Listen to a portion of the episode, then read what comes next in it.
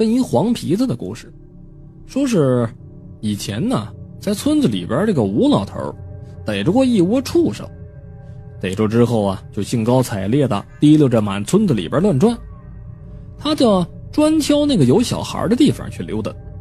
有那小孩啊，想过来摸一摸，吴老头就吓唬他说了：“嘿，这畜生邪门的很呐，晚上就把你的魂给叼走了。”那小孩被他吓得呢是哇哇大哭，可是吴老头呢笑着就走了。他手里边拿着的是什么呢？是四五只小黄鼠狼。这小黄鼠狼呢不多见，黄鼠狼聪明又护犊子，它很难叫人找到一窝小黄鼠狼的。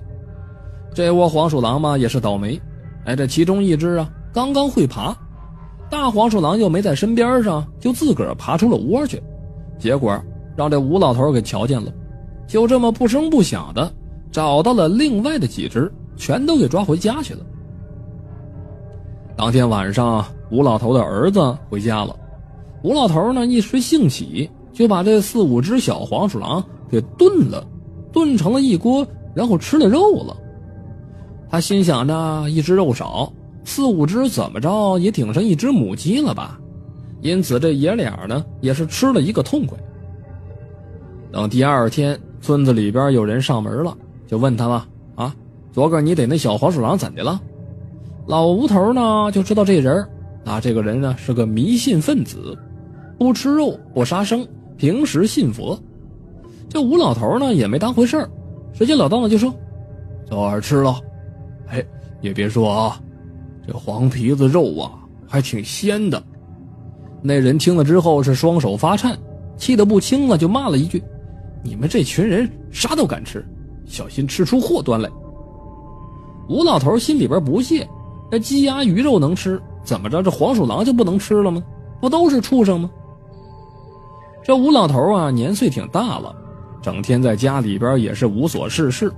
他担心呢，自己走了之后儿子太忙，没办法料理自己的后事，就找这村子里边的工匠给自己定了一个寿材。单独拿了一间房子，把这寿材放在里边，又找人贴了两张黄纸。吴老头原本呢定这寿材是为了添寿的，可结果啊寿没添成，这吴老头呢却是一病不起了。他儿子着急呀，哎，就想着叫人把这棺材给扔出去，被懂行的人给制止住了，就骂他：“你这个瞎眼娃子，棺材请进屋里边。”啊，容得你随便动弹的？你信不信？你要把这棺材给扔出去，看明你爹就得死了，你也得没了个半条命。这吴家儿子听了之后呢，也不敢轻举妄动了，带着爹去看了医生，做了一番检查之后，医生跟他说：“你爹没病。”无可奈何之下，只能是回家去休养去了，却没想到啊，在回家之后，这吴老头开始发了病了。先是啊，他想掐死自己。那天他儿子一进门，就瞧见自己的父亲啊翻着白眼儿，嘴里边不断的发出呵呵的干哑难受的声音来。他那双干枯的手死死的掐着自己的脖子。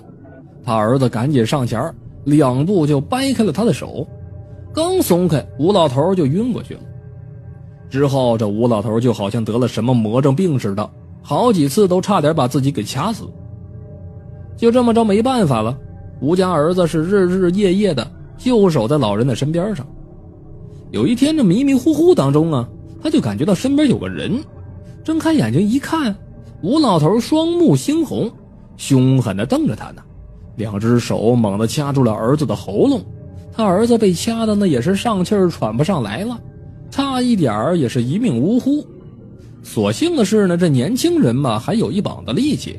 一脚蹬晕了吴老头，吴家儿子一看这吴老头怎么着也不像是个正常人呢，头也不回，连夜跑出了村子外边，叫来了村子里边主丧事的道士帮忙给瞧一瞧。那道士来了，收了钱，进了屋之后，见着隔壁屋的寿材呀，愣了一愣，又去看了看这吴老头。